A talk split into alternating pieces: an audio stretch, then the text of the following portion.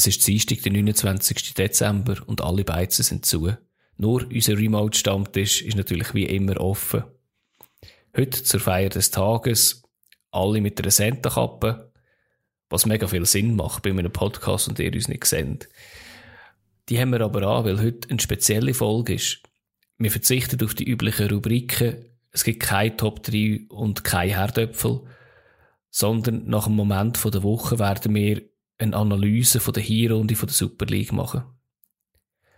Schön bist du auch zwischen Weihnachten und Neujahr dabei und ich wünsche dir ganz viel Spaß bei der Episode.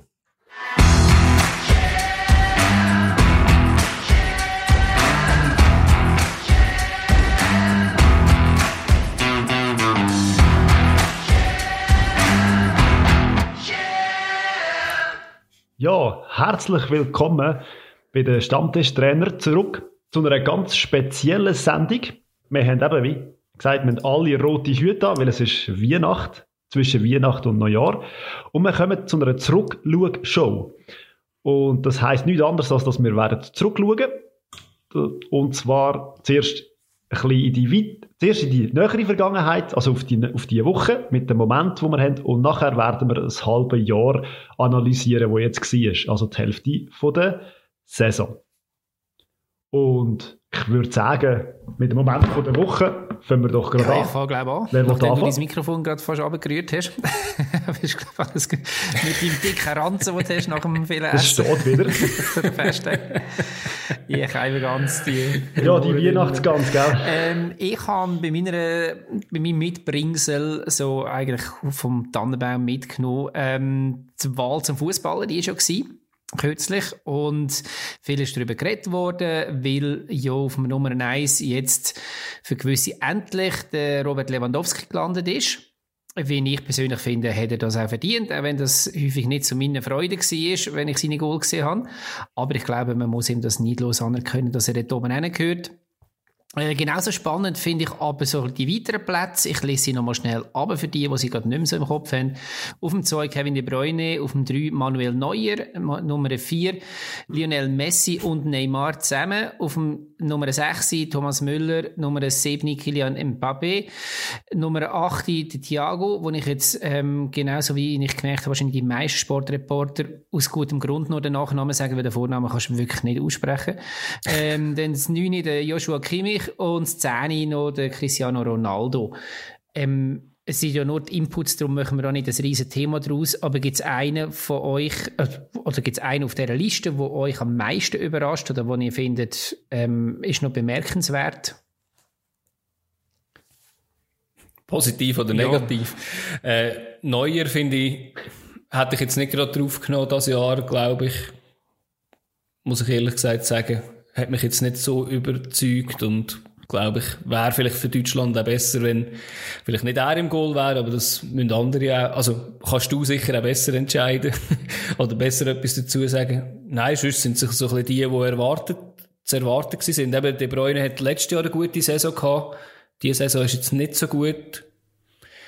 Ja, ich weiß jetzt nicht, ist, wird das ganze Jahr angeschaut oder eigentlich nur die vergangene Saison? Das, ich bin dem nicht so gut gefolgt, ehrlich gesagt. Ähm, gute Frage. ich bin der Meinung, es wäre das ganze Jahr angeschaut. Ja. Ähm, es sind ja Ja, Sportjournalisten hat aus, aus ganz Europa, die ja das schlussendlich wählen. Ähm, Okay. Ja, ich glaube, Manuel Neuer ist deine Kritik berechtigt, wenn es um die Nationalmannschaft geht. Bei Bayern ähm, würde ich schon sagen, ist er ein extremer Rückhalt jetzt in diesem Jahr. Also ich sehe viele Schwachstellen bei Bayern, wo er aber ähm, hinten dran relativ souverän ausmerzt. Aber ja, du Fabio? Mhm. Ja, es ist also Überraschung. Es ist eigentlich verdient, dass so viele von den Bayern äh, auf dieser auf dieser Liste sind, finde ich. Ich meine, ob das, wenn ich das sage, heisst das sogar etwas. Aber ja, sie sind wirklich die Mannschaft gewesen, die in diesem Jahr, also sei es jetzt auch die äh, Rückrunde vom Herbst, auf dem Winter bis im, im Früh, äh, bis im Sommer gespielt haben und jetzt auch wieder. Also ich meine, die Mannschaft ist gefestigt und da muss man ja ein paar von denen draus nehmen. Thomas Müller hat, glaube ich, auch ein Ja. riesen Dings gespielt, letzte Saison. Ja, also ich kann da auch niemand irgendwie rauspicken, wenn ich jetzt muss sagen, ja, also aber der Kevin De Bruyne ist für mich einfach der, so unter dem Radar, weil ich halt die Premier League nicht so wahnsinnig verfolge. Aber ich glaube, da gäbe es sicher auch noch den einen oder den anderen, der ähnlichen Impact Ja, hat wie er. Ja, also letztes Jahr nicht, aber, äh, aber jetzt dieses Jahr ist er eigentlich ja, ein Schatten nur von sich selbst. Aber eben, ist auch verletzt gewesen, muss man sagen. Also vielleicht ganz zum Abschluss, weil nachher kommen eure Mitbringsel. Ähm, mich hat überrascht, dass England relativ schwach vertreten ist, aber dass sie sind tatsächlich auch in der, zum Beispiel in der Champions League halt nicht allzu weit gekommen jetzt letztes Jahr oder nicht so gut vertreten gewesen. Ich habe mich noch gefragt, Platzierung Lionel Messi auf dem Vieri und Cristiano Ronaldo auf dem Zehni hat mich jetzt im ersten Moment so ein bisschen überrascht. Ähm, klar, Cristiano Ronaldo spielt in einer objektiv gesehen schwächeren Liga im Moment. Messi, habe ich den Eindruck gehabt, hat nicht wirklich ein gutes Jahr hinter sich, aber ja, das sind so meine Überraschungen gewesen. Ja, witzig ist ja, dass bei Messi ein schlechtes Jahr immer noch ja. heisst, dass er 25 Goal schießt. Gut. Und beim Ronaldo weiss ich auch, also da habe ich die Statistiken habe ich einfach im Kopf. Also in der Serie A hat er vor allem Penalties geschossen, glaube ich. Und, also Torschützenkönig ist er ja nicht geworden. Und Juve hat ja, ja, sind sie zwar in der Serie A haben sie dominiert, aber, ähm, ja, ich glaube, in der Champions League sind sie auch nicht, haben sie auch nicht Bäume ausgerissen. Also von dem her gesehen machen die Platzierungen schon Sinn, weil einzeln sind sie halt schon, Okay, das, das ist gut. eine gute Erklärung, ja. Gut, in dem Fall habe ich jetzt da ein bisschen mehr ausgeholt, aber es ist ja auch nur eine Weihnachten im Jahr. Ähm, wer macht weiter? Adi. Ja, ich habe, ich habe verschiedene. Ich glaube, weil wir nachher einen relativ grossen Block zu dem, also nicht zu dem Thema, aber vielleicht dort auch dazu kommen, nehme ich natürlich eben, wie es bei mir muss sein, etwas aus England und dort nehme ich von gestern, also wir nehmen am Sonntag, am 27. auf, ähm, hat das London Derby gegeben zwischen Arsenal und Chelsea. Dort hat unser Granit hat, äh, ein wunderschönes Freistoßgoal gemacht ja, ist einfach ein, ein Leckerbissen gewesen zum Zuschauen. Ja, wirklich wunderschön über die, über die Mauer gehauen und Goalie hat eigentlich keine Chance gehabt. Schlussresultat? Ähm, Arsenal hat tatsächlich gewonnen. Ähm, 3-1 hätte ich jetzt hätte ich im Kopf gehabt. Chelsea hat, also sie haben 3-0 geführt gehabt, Arsenal, erstaunlicherweise, weil sie sind ja in einem rechten Tief hinten gewesen. Chelsea ist dann auf 3-2 reingekommen und in der 89. Minute noch eine Penalty für sie bekommen. Dann habe ich schon in meinen England-Fußballgruppen-Chat drinnen geschrieben, uh, schau jetzt, Arsenal versagt wieder mal oder äh, verhefelt es noch am Schluss. Aber ähm, der äh, Jorginho mit seinem unheimlich mühsamen Penalty, der eingesprungene, hat dann, äh, den hat noch verschossen. Das sieht dann umso blöder aus, wenn man so komische Penalty schießt. Also eben, dann ist 3-1 gewesen. Was immer noch nicht die Saison von Arsenal eigentlich aufbaust, oder? Weil die sind ja immer noch relativ weit unter Nein, das hat jetzt gerade äh, wahrscheinlich am Arteta den Kopf gerettet für die nächsten ja, zwei, drei Spiele, aber äh, ja, es ist traurig eben. Also, ja. Was sind es vorher? 14 sind sie 14, gewesen, ja. 15? Das ist äh, wirklich nicht viel, ja. Der schlechteste Saisonstart von Arsenal in der, in der Geschichte, die sie hatten, ja. Und sie sind schon recht lang dabei, muss man sagen. Ja. Ja, schön. Dann kommen wir doch zu meinem Highlight von der Woche. Und das hast mit der Nummer 644 bringt man das in Klar, Verbindung. Und zwar ist das der Torrekord von Lionel Messi, was eigentlich per se ja jetzt nicht so wahnsinnig ähm, ein Highlight ist. Der schießt ja wirklich so viel Goal, dass es eigentlich ja klopft und tätscht. Aber es ist ein Rekord und zwar ist es der, der, glaub, der Rekord der meisten Goal für einen Verein, wo, man, wo er geschossen hat, und zwar eben die 644 und mit dem hat er den Pelé überholt. Und lustigerweise hat Budweiser, wo er Markenbotschafter ist, darum spielt er auch so gut. Also gut Weil er für grusiges Bier trinkt. trinkt. Ich glaube, er ist auch der wirklich, wo, also ich kann mir hat- Fußballer besser vorstellen, in der Beiz absumpfen mit Bier saufen als der Lionel Messi, also dem perfekten Markenbotschafter. Absolut. Ich habe im Fall, glaube ich, auch schon bei uns in den Stammbeiz gesehen, wenn ich mich, glaube mal daran erinnere. Und es passt echt perfekt in den Stammbeiz. Und nein, er hat sich, also ich weiß nicht, ob er oder sein Sponsor hat sich da noch etwas einfallen Und zwar hat er jedem Goalie, der das Goal, eins von diesen Goal bekommen hat, hat er ihm äh, eine Bierflasche geschickt. Und zwar so eine eigene braute, ich weiß nicht sogar so ein äh, Spezialexemplar heimgeschickt. Und ich habe mega spannend, lustige Dinge gefunden. Der Geiste, dass du kommst ein Bier über, für das du das Goal kassiert hast. Ja, so ein bisschen als Wermutstropfen. Und anscheinend gäbe es einen Goalie in Spanien, der spielt jetzt mittlerweile, glaube ich, in Brasilien. Er hat 21 Tiere ah, für jedes Goal hast du eins bekommen. Ich habe gemeint, nur... Ah, geil. Für je, nein, nein, okay. für, jedes, für jedes Goal hast du ein Bier bekommen.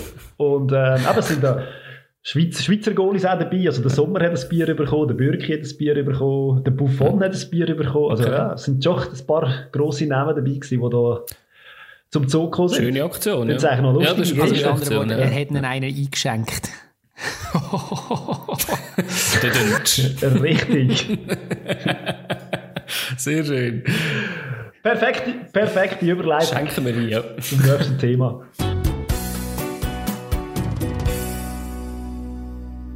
Wir kommen zum Rückblick.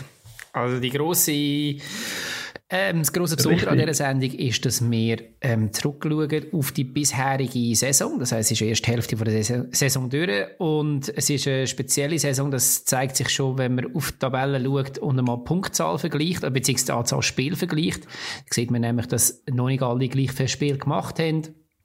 Ähm, es ist einfach zu erraten, dass es ähm, halt Corona auch diese Saison durcheinander gewirbelt hat bis jetzt. Und ähm, trotzdem wagen wir einen Rückblick, wenn wir mal schauen, wo das die Teams stehen. Wir haben ja ganz am Anfang ähm, im September, Oktober irgendwann schon mal ein bisschen tippt, wo das wir die Mannschaften sehen. Und jetzt schauen wir mal, was das so passiert ist. Und wir haben gesagt, wir gehen von hinten nach vorne, das Beste zum Schluss. Und ganz am Schluss im Moment ist der FC Vaduz und den habe ich vorgestellt im Sommer und, oder im Herbst und das mache auch ich jetzt wieder in dem Fall. Ähm, FC Vaduz ist auf dem 10. Platz, hat sieben Punkte geholt. Ähm, ja, wo steht der FC Vaduz? Es ist sicher nicht grundlos, dass er im Moment dort unten steht. Man ist eigentlich relativ gut gestartet mit einem überraschenden, fulminanten Unentschieden in Basel, einem 2 zu 2 dort. Hat dann, ähm, aber halt dann auch wirklich die meisten Spiele verloren. Es sind dann noch vier Unentschieden insgesamt gewesen. Also neben Basel hat man noch gegen Lugano, Luzern und Servet noch können punkten. Und das Highlight ist am 9. Spieltag der Sieg 4 zu 1 gegen Sion gewesen. Ähm, was man vielleicht sagen darf das ist jetzt mein Eindruck von außen, so die Spielzusammenfassung und Spiel auch, die ich geschaut habe, ist das, was du selten wirklich krass unterlegen war. Sie haben auch nicht, also so Kantenniederlagen oder so, kann man, haben sich jetzt nicht irgendwie eingereiht dort oder so. Aber es ist trotzdem, ähm, kann man sagen, es ist in meinen Augen relativ verdient, dass sie da unten stehen.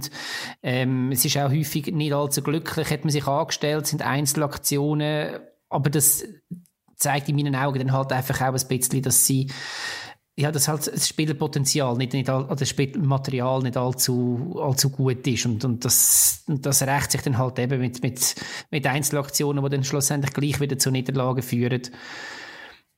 Ja, ähm, wie habt ihr sie so erlebt? Ja, gleich wie du eigentlich. Also ich habe sie nur im Spiel gesehen, Spiel gesehen gegen den FCL, was sie gemacht haben. Da habe ich das Gefühl gehabt, ja, dort sind sie aber schon von mir aus gesehen unterlegen gewesen. Also dort hast du schon gemerkt, dass, ein, dass, zwei, dass äh, zwischen, zwei, zwischen diesen zwei Mannschaften doch eine relative Differenz ist. Also von mir aus gesehen der Match. Aber ja, sie haben ihre Punkte auch schon geholt. Und sie haben bei vielen dann auch schon mit, mitgespielt, finde ich. Also wenn ich so ab und zu mal reingelost habe oder reingeschaut habe, also ja, Vaduz hat gut mit 0-0 zur Pause und so weiter und nachher noch kassiert. Aber ja. Ja, ich meine, sie spielen natürlich sehr, sehr defensiv, oder? Es ist auch nicht mega cool, ihnen zuzuschauen, aber man muss ehrlich gesagt sagen, du musst wahrscheinlich fast so spielen mit dem Spielermaterial, das sie haben. Und ich glaube, für das, was sie, was sie haben, ist noch recht ansehnlich eigentlich. Ich meine, sie haben oft mit einem Goal verloren, ähm, vielleicht auch mit zwei Goal verloren, aber dann relativ spät das zweite bekommen, weil irgendeiner muss ja auftun. Also, aber ich glaube, mit ein bisschen mehr Glück muss man sagen, hätten sie den einen oder anderen Punkt mehr geholt, oder? Man muss natürlich sagen, oder sie haben, meint, die am wenigsten Goal in der Liga geschossen. Was noch nichts heisst, oder wir kommen nachher wahrscheinlich zu ein, zwei Teams, die mit einem oder zwei Goal mehr geschossen ja, irgendwie 13 Punkte mehr hat. Also es kann nicht nur an dem liegen, aber ich glaube, das ist halt schon eher ein grosses Problem. Ja, ich denke es auch. Sie, ähm, was mir was für mich noch auffällig ist, sie haben in der letzten Saison, in der Aufstiegssaison, haben sie sehr viel Goal gemacht durch, ähm, durch äh, Freistöße und Standards und das ist ihnen bis jetzt noch nicht wirklich gelungen. Ähm, wenn man so mhm. schaut bei den Spielern, dann ist natürlich ein Zizek, habe ich jetzt den Namen richtig ausgesprochen? Zizek, ich glaube es. ähm, ja. ja. Ich weiß es nicht, ich weiß nicht, aber äh, wir bleiben ja, ja, doch wir, bei dem. Er soll sich jetzt so nennen, wie ich es gesagt habe. DJ. Ähm, genau. Er ist relativ gut mit drei Goal und dazu noch drei Vorlagen. Ähm, wo sicher noch ein bisschen Hoffnung besteht, ist zum Beispiel mit Gajic, wo, wo jetzt zurückgekommen ist und bereits auch schon relativ gut gespielt hat.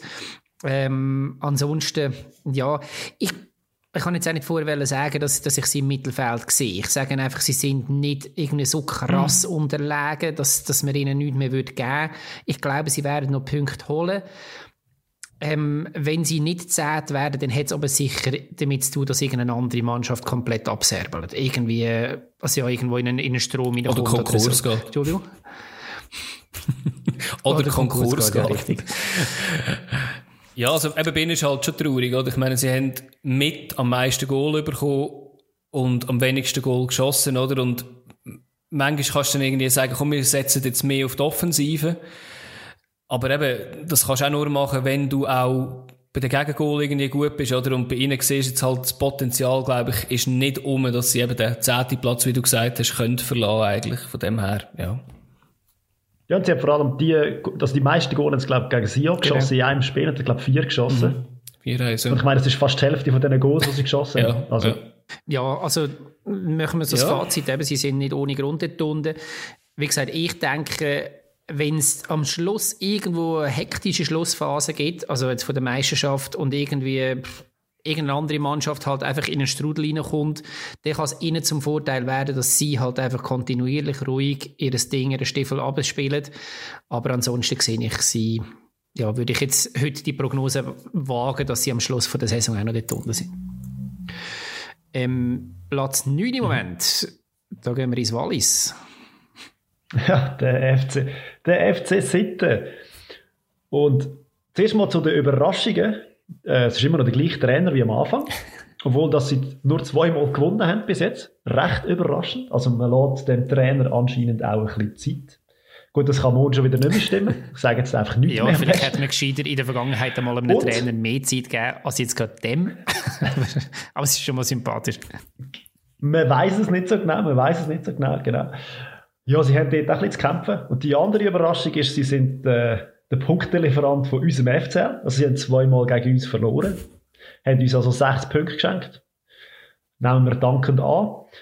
Jetzt also ein bisschen zu der Mannschaft. Ja, sie sind die schlechteste Auswärtsmannschaft, das habe ich mal gesehen. Und eben, sie haben erst zweimal gewonnen.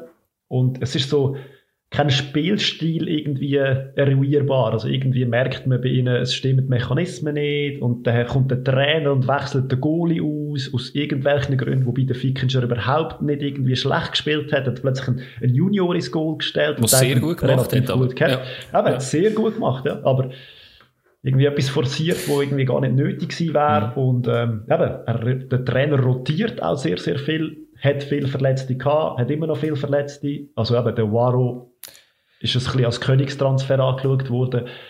Ist er verletzt, ist aber auch nicht der Jüngste.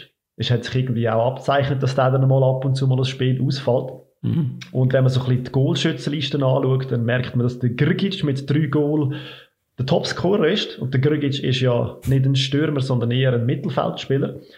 Und auf dem dritten Platz oder auf dem zweiten Platz kommt dann auch schon der Bammert. Und der Bammert ist Innenverteidiger und hat zwei Goal geschossen. Also es zeigt auch so ein bisschen von der, von der Attitüde her, wie sie Fußball spielen. Es ist kein Stürmer, der viel Goal schießt. Und das ist irgendwie auch noch, aber es fehlt so ein bisschen etwas. Und das haben die andere Mannschaften, haben das also einen, der einfach für viel Goal verantwortlich ist. Sie haben das nicht. Kann man sagen, ist gut. Sie tun sich ein bisschen auf verschiedene Schultern, ähm, abwälzen, aber irgendwie, ja, es funktioniert aber für das so haben wir ja wahrscheinlich auch eben den Uaru und, und den Carlin geholt gehabt. Und das ist halt, find, ja, und das ist halt ja, aber natürlich schon mal grundsätzlich, finde ich, immer relativ schwierig, äh, wenn du von Anfang an eigentlich auf, auf die Schulter von Neuling aufbaust, weil viele Spieler brauchen da mal ein bisschen. Ja, sie haben dann noch den Dossetti geholt dazu, der die Vorlagen soll geben und der hat auch noch nicht so das können abliefern und also eben, wenn sie, wenn sie als Team oder wenn sie würden funktionieren, wir haben es am Anfang mal besprochen, sie haben sehr viel Offensiv-Power. Das bringen sie aber wie nicht auf den Platz. Und defensiv sind sie anfällig. Und ich glaube, das ist momentan das grösste Manko. Das kennen wir von irgendwoher. Offensiv-Power, defensiv anfällig. da können wir, glaube ich, gerade würde ich gerade sagen, kommen wir doch zum nächsten Verein. Ich würde nur noch schnell fragen, deine Meinung zum Huaro. Völlig, also Es war absehbar, gewesen, dass der nicht jedes Spiel macht. Und jetzt hat er sich unglücklich verletzt. Und ja, also man muss ja auch, die, man hat die Mannschaft müssen aufbauen und sagen, der Waro ist ein Spieler, wo wie so ein, ein Puzzleteil, das noch dazukommt. Aber die Mannschaft hat müssen stehen, auch ohne ihn. Weil du kannst nicht davon ausgehen, dass der die 36 Matches alle ja, durchspielt. Ja, oder bringst du Joker, oder halt, also genau, machen ja viele genau, andere so, auch, oder, dass es, dass oder dass die Stürmer können im Training profitieren von seiner Erfahrung und so weiter. Für das ist er, glaube ich, schon gut. Aber jetzt als Stürmer auf dem Platz, finde ich, ja. Ja, also, den, wo er gespielt hat, Nein, hat er auch nicht gerade brilliert. Ich finde, ein Punkt ist noch wichtig bei Sion. Ich meine, sie kommen aus einer katastrophalen Saison raus. Ja, letztes Jahr ist ja wirklich ist ja ganz schlimm gewesen. und dann verliert man noch einen Kasami äh, und einen Thomas noch oben drauf. Also ja. du hast vorhin gesagt, man muss sie aufbauen. Ich finde auch in dem Sinn hat man Sion müssen aufbauen und es ist halt auch jetzt wieder nicht ruhig geblieben und eben für mich ist das ganze Konstrukt irgendwie saisonübergreifend. Ja, ich weiß nicht, wo das der Weg durchgeht. Das kann, für mich gibt es die Möglichkeit, dass das Team jetzt irgendwo zusammenfindet, weil man jetzt halt schon ein bisschen länger jetzt, also ja, weil jetzt halt die zweite Hälfte von dieser Saison gehst, oder dass, dass der absolute Absturz kommt. Also ich sehe, es würde mich bei Sion beides nicht überraschen. Also mich ja, würde es überraschen, wenn sie, ja, eben mich würde es überraschen, wenn es jetzt einfach besser werden, weil ich weiß noch im Oktober dort bei der Saisonvorschau habe ich irgendwie gesagt, dass sie einfach sinnlos äh, Stürmer eingekauft haben, irgendwie Brasilianer und alles Mögliche, da haben sie sicher genug. Aber eben, es ist halt alles, was hinten dran ist und irgendwie ein, ein solides, äh, ja, was soll ich sagen, irgendwie ja, so solides Fundament haben sie einfach wirklich nicht, oder? Eben, es hilft natürlich auch nicht, dass sie extrem viel müssen wechseln oder dünn wechseln, aber ja, das haben sie einfach irgendwie nicht so wirklich. Und äh, ja, die spielt, spielt natürlich, aber irgendwie ist er auch nicht mehr ganz der, wo er auch so war. Aber ja, 36 ist auch in einem Alter eben wie der Waro, wo, wo gefährlich wird, wenn er äh, zu viel spielt wahrscheinlich. Ja, dann gehen wir doch einfach vom Platz ja, 9 einmal ähm, zum Platz 8 und dort äh, sind wir in der schönen Zentralschweiz beim FC Luzern. Der FC Luzern ist relativ schwach gestartet, darf man sagen. Ähm, was wahrscheinlich damit zu tun hat, dass man extrem viel Wechsel und zwar auch gerade auf Schlüsselpositionen gehabt hat. Man hat sich als Mannschaft müssen finden, man hat mit dem, äh, mit dem Trainer einen neuen, einen neuen Stil aufgebaut, gehabt, Spielstil, wo am Anfang nicht funktioniert hat und dann mit der Zeit immer besser. Aber mit der Zeit ist man dann auch in Fahrt gekommen. Ähm, man darf sagen, man hat zum Beispiel die meisten geschossenen Goal zusammen mit IB man hat einen Sturm, der funktioniert, ähm, wo man gut eingekauft hat auch. Ähm, was meine Meinung ist, ist, dass, dass man halt ab und zu auch ein bisschen zu wenig clever agiert hat in der Vergangenheit. Also das, und darum auch nicht völlig unbegründet auf dem achten Platz steht. Also dort ist sicher mal ein Name Alex Carbonell, der für, für mehrere ähm, Misstritt und so weiter zuständig ist, für ähm, Elfmeter und, und Karten und so weiter, wo schlussendlich dann in den einzelnen Spielen ein Team das Knick getroffen, ähm, sagt man das Knick gebrochen haben, aber auch Brochen. zum Beispiel ein Alex, äh, auch ein Schaub, der gegen Lausanne den ganz wichtigen und hundertprozentigen vergeht am Schluss.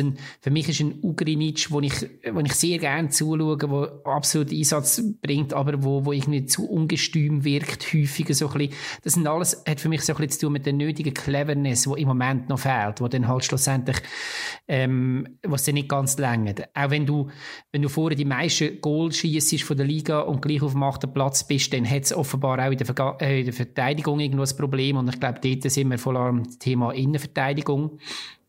Äh, für mich, ähm, auch im, auch im, Spielaufbau funktioniert das dort Nick Knesewitsch noch ein bisschen besser ähm, als nebendran der Captain. Aber Ja, und, und dann ist halt wirklich, was man halt auch jetzt gerade in den letzten Spielen ein bisschen gesehen hat, man, man, man dominiert, man drückt eine andere Mannschaft, wie zum Beispiel der FCZ an die Wand, auch gegen Lausanne spielt man sehr, sehr gut. Und dann der letzte Pass, wo einfach nicht, nicht funktioniert, wo dann schlussendlich dann eben das Goal dann eben nicht gemacht wird, obwohl man dominiert. Und das ist so, eben, vielleicht geht das auch wieder so in Cleverness rein, vielleicht ist es einfach, ist das Team auch noch nicht komplett eingespielt. Ich weiß es nicht. Schlussendlich führt es dazu, dass man in den letzten fünf Spielen gerade mal einen Sieg gehabt hat und drei Niederlagen. Das heißt, nach dem Zwischenhöch ist man jetzt eher wieder so ein bisschen am Abflauen. Ähm, ja, wie seht ihr es? Also ich sehe ja das ähnlich, aber ähm, was mir, das macht mir ehrlich gesagt ein bisschen Sorgen, weil das letzte Mal, als ich das irgendwie mitbekommen habe, äh, gibt es einen Verein, ich glaube, es war der FCZ gewesen, oder, oder geht's, ich weiß es gar nicht mehr, wo auch ein bisschen das Problem hat und einfach mit dem, hey, wir spielen besser als der Gegner, wir machen die Goal nicht und darum verlieren wir immer mega unglücklich und sind immer eigentlich die bessere Mannschaft. Und irgendwie habe ich so das Déjà-vu, dass ich das auch schon mal in der letzten Zeit mal hatte und so, so sind die am Schluss abgestiegen. Sie sind eigentlich in jedem Spiel ebenbürtig, wenn nicht sogar besser gewesen. Und das ist das, was mir momentan ein bisschen Sorgen macht. Dass man eben genau die, die Dings vermissen der, der letzte Pass und das letzte Ding, das Goal. Eben jetzt wieder gegen den FCB, das ist auch eine riesige Chance, die er, mal, wo er eben nicht bei er hat oder Es ist einfach, ja, das Pech klebt auch irgendwie ein bisschen an den Füßen. Oder eben, sie haben gegen FCZ und gegen den FCB, glaube ich, mehr als 30 Schüsse aufs Goal gegeben vom Gegner. Ja. Und ich meine, das sagt alles. Und wir verlieren die beiden Spiele. Oder einen haben wir unentschieden, einen haben wir verloren. Aber ja, ja, aber ich meine, aber ich weiß jetzt nicht, also ich, ich mache mir jetzt nicht so groß Sorgen darum, weil eben das, was ich bei, bei Vaduz vorher gesagt habe, oder wahrscheinlich muss man jetzt irgendwann mal sagen, du, schau, wir müssen ein bisschen auch ein bisschen, ein bisschen schauen, dass wir mal nicht die blöden Goal bekommen und nicht so viel Goal bekommen. Weil eben gegen FC Basel am Schluss drückt es auch wieder so dermaßen, dass sie eigentlich noch könnten, zumindest das Unentschieden holen. Ähm, Louis Schaub, muss ich sagen, verzweifle ich in den letzten Wochen dran. Also von einem Spieler mit dem Format erwarte ich das einfach, dass der die, die Goal macht, oder zumindest einer von diesen Goal. Das ist wirklich zu wenig. Für mich ist er auch nicht der, der irgendwie das Spiel an sich reissen und den letzten Pass spielen. Und vor dem Goal ist es sowieso nicht, wenn er schon bewiesen hat. Das, was der Oli vorher gesagt hat, oder ein Ugrinic, ich kann ihn sehr, sehr gern, weil er, äh, weil er einfach mal draufhaut und einen guten Schuss hat. Das Problem ist halt einfach, wenn, wenn einen Schaub hast, der vorne säckelt und irgendwie versucht, im Strafraum innen das zu machen, was er macht, irgendwie den Ball meistens nebendurch schießen. Ein Ugrinic, der einfach manchmal vielleicht eben überpaced, das ist wahrscheinlich das, was du ein bisschen gemeint hast, Oli, äh, mit dem Ungestüm, oder? Manchmal ist er so in einem Zeug innen, dass er einfach sagt, jetzt, ich reisse es, oder? Das ist vorbildlich, oder? Dass er sagt, ich mache das eigentlich wie allein. Ähm, nachher hast du einen Emini und Schulz, je nachdem, oder, und je nachdem ein bisschen defensiver sind, aber du hast einfach niemanden, der ein bisschen die Pässe spielen kann und ich hoffe natürlich, dass der, was du vorher gesagt hast, ähm, Carbonell einfach ein bisschen sich in der Rückrunde kann etablieren kann. Ist jetzt ein bisschen un, äh, ja, unglücklich gewesen, glaube ich. Ist in der Zentralschweiz in den Medien auch schon, natürlich schon verrissen worden. Natürlich, ich glaube aber irgendwie daran, dass, dass er hoffentlich vielleicht noch etwas bringen kann. Und ja, also eben, es, es fehlt ja am Schluss nicht so viel, oder? Ich, ich würde sagen, wir müssten versuchen halt einfach ein sagen, du schau, nicht mehr voll pacen nach vorne, sondern schauen wir auch mal, dass wir vielleicht kein Goal bekommen, weil das bringt am Schluss auch nichts. Also so viel Goal können wir nicht schießen, wie wir bekommen, leider. Ja, richtig. Und also mir grundsätzlich gefällt mir der Fußball, wo, wo Luzern spielt, sehr. Eben, sie dominieren den Gegner. Ich glaube, es fehlt nicht so viel. Ja, ähm, ja Fabi, du hast jetzt vorher von dem Narrativ geredet, von, von ich, ich weiß auch nicht mehr, ob es GC oder ich glaube der FCZ gewesen, ähm, dass man einfach, dass man drückt und drückt und drückt, man bringt aber die, die, die Kugeln einfach nicht rein und am Schluss steigt man ab. Ich glaube, es ist eher wieder der FCL-Style. Man ähm, hat einfach eine Hinrunde, wo, wo man es verserbelt und eine Rückrunde, wo man dann plötzlich wieder ähm, ähm, wo man davon, allen davonläuft. Und wenn es mal eine ganze Saison wird, länger, dann wäre man dort, was St. Gallen ist. Aber das ist halt nicht Luzern. Und von dem her ähm, glaube ich jetzt mal lieber noch ein bisschen an dieses Narrativ als Luzerner. ja, also für mich ganz klar das Ebenbild von, eigentlich von, der, von dieser äh, halben Saison vom FCL ist der Match gegen IB, wo man drei Goal bekommt in der ersten ja. Halbzeit, 3-0 hinten ist und dann alles das Gefühl, ja, der, der Match ist gelaufen. Also ich meine, von diesen drei Goals sind glaube zwei geschenkt gewesen. Und nachher, ja. in der zweiten Halbzeit siehst du einen FCL, wo der IB, der Schweizer Meister, an einer Wand spielt und noch zwei Goal aufholt und mit sogar ein bisschen Glück dann noch ein 3-3 wird erzielen. Und so, eben, wieso, wenn die von Anfang an mal so würden spielen, dann, ich weiß auch nicht, was, was es braucht dafür. Und das ist das, was mir ein bisschen Sorgen macht, oder?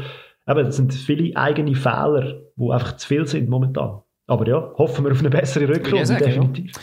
Ähm, sicher eine spannende Mannschaft, ob man jetzt Luzern-Fan ist oder nicht, oder ein neutraler Zuschauer. Ich glaube, Luzern ist im Moment eine Mannschaft, die sehr spannend ist zum Beobachten und, und ein bisschen schauen, wie das, sich das dort entwickelt. Und damit sind wir doch auch schon beim siebten Platz.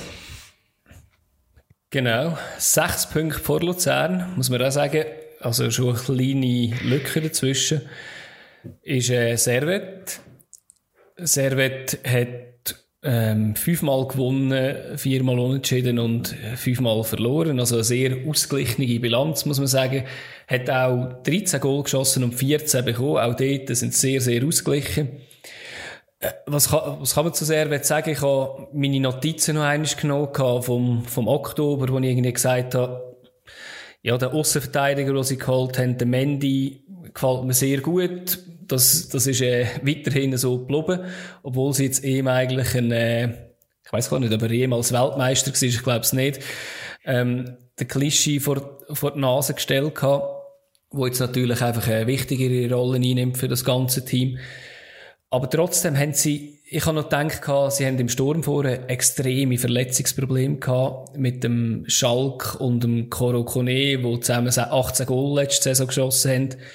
Aktuell haben sie einfach der Grietjon ähm, Krie oder Kie, wie er heisst, wo die Goal halt einfach auch noch macht. Das ist auch schön für sie. Jetzt hat er anfangs fünf Goal geschossen. Ich finde ihn einen sehr guten Spieler und äh, einen, wo, wo ich sehr gerne zuschaue als Mittelstürmer. Ich habe noch gedacht, dass der Ausfall von Stefanovic noch ein bisschen mehr, ähm, sich ein bisschen mehr zurückwirft.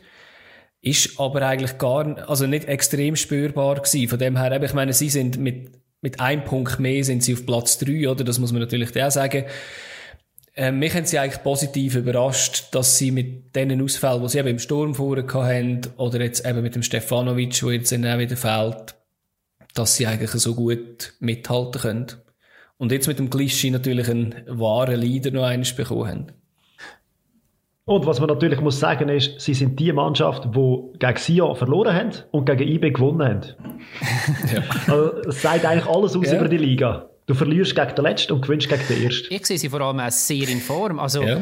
wir machen ja ab und zu mal unser Power Ranking. Mhm. Ähm, und wenn ich jetzt so schaue, die letzten fünf Spiele, wenn ich jetzt gerade vor mir habe, haben sie das letzte Spiel unentschieden, dann gewonnen unentschieden und dann nochmal zwei Siege. Also es, die haben jetzt keine Niederlage in den letzten fünf Spielen und da sind sie die einzige Mannschaft im ganzen Tableau. Ähm, ja, also mhm. ich glaube, die bräuchten die Winterpause nicht. Die würden jetzt am liebsten gerade Vollkampf weitermachen. Da sind froh, dass sie nicht so lang ist.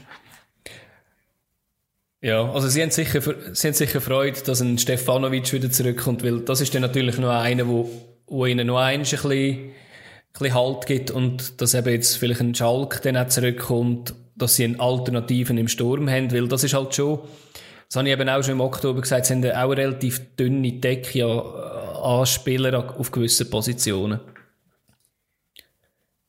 Ja, ja aber ich bin gespannt auf sie. Ja. Dann bleiben wir doch gerade in der Westschweiz. Gehen wir einen Rang weiter führen. Äh, ähnliche Situation. Dort ist Lausanne daheim. Und zwar haben die eigentlich genau die gleiche ähm, Resultat oder genau die gleiche ähm, Bilanz wie Servet. Die haben fünfmal gewonnen, viermal unentschieden, fünfmal verloren. Was für einen Aufsteiger eigentlich ein sehr, sehr guter Wert ist. Jetzt äh, das neue Stadion haben sie zuerst mal mit einer Niederlage können einweihen, aber nachher hat es, glaube ich, ein einen Push gegeben. Sie sind in der Heimtabelle, glaube ich, zweit oder dritt, also relativ sehr, sehr heim, heimstark. Was jetzt natürlich noch dazu kommt, und das ist das, was ein bisschen schade ist, sie haben ihren besten Torschütz verloren und der ist sich vor der Pause hat sich sehr, sehr weh und sehr, sehr verletzt, also schwer verletzt. Der Turkes, man weiß nicht genau, was er hat. Ich habe es aber noch nie gefunden. Auf jeden Fall hat er irgendetwas mit dem Knie und äh, es sieht nicht gut aus. Wäre natürlich ein herber Verlust, vor allem für die junge Mannschaft. Und was mir auch aufgefallen ist, sie haben gegen die Top-Mannschaften, also gegen die Top 3 von letzter Saison, sich nie einen Punkt geholt sie holen die Punkte eigentlich gegen Mannschaften, wo sie ja, ebenbürtig sind oder wo man einfach, äh, wo man Punkte muss holen. Leider, leider sogar auch gegen den FCL. Wo sie jetzt 1-0 noch gedreht haben, dann am Schluss zu einem 2-1. Also sie sind auch sehr äh, charakterstark, obwohl dass sie eine junge Mannschaft haben. Ja, bin auch gespannt, wie es mit Lausanne weitergeht. Aber eben, wenn der Tourcast dann länger sollte ausfallen, wird es dann vorne innen wird es dann schon sehr, sehr dünn. Weil bis jetzt ist der der Mann gewesen, der einfach, äh, glaube fünf oder sechs Goal geschossen hat und es ein bisschen die Lebensversicherung war. Ja, ist eigentlich schon lustig, oder, dass der, der Rapp noch nicht wirklich irgendwie ein Faktor war dort. Genau, der wäre ja noch... Hat mich eigentlich sehr erstaunt, weil, ja, wäre so ein bisschen. Aber eben, ich muss ehrlich gesagt sagen, mich hat der Turkes extrem positiv überrascht. Übrigens ehemaliger FCL-Junior, ähm, aus der Zentralschweiz, also so aufgewachsen, ähm, ja, beim, bei, bei, beim FCL einfach nie irgendwie so ins Sichtfeld gekommen obwohl er eigentlich immer ein gutes Spiel und gute Saisons hatte in den unteren Ligen. Und das hat mich jetzt wirklich überrascht, wie er jetzt da auftrumpft hat bei, äh, bei Lausanne, weil er hat natürlich auch müssen äh, in, in die Presse springen für äh, Zekiri, der nach England ist. Er hat aber auch das Selbstvertrauen von der Challenge League mitgenommen. In dem Fall ist das jetzt ja. auch ein gutes Ding gewesen, oder? Also dort hat viel Goal geschossen, viele Assists können machen und jetzt das einfach wie gerade mitgenommen hat. Ja, es gibt ein anderes Beispiel, wo in der Challenge League äh, Goal an Goal schießen und dann in der äh, Super League nicht einmal irgendwie, keine Ahnung, ein Scheunentor treffen. Ich würde sagen, es gibt mehr solche Beispiele, ja. ja. Also von dem her ist es wirklich Ja, auf jeden Fall. Mhm. Genau. Ja, das ist doch schön. Dann komme ich eins weiter rauf.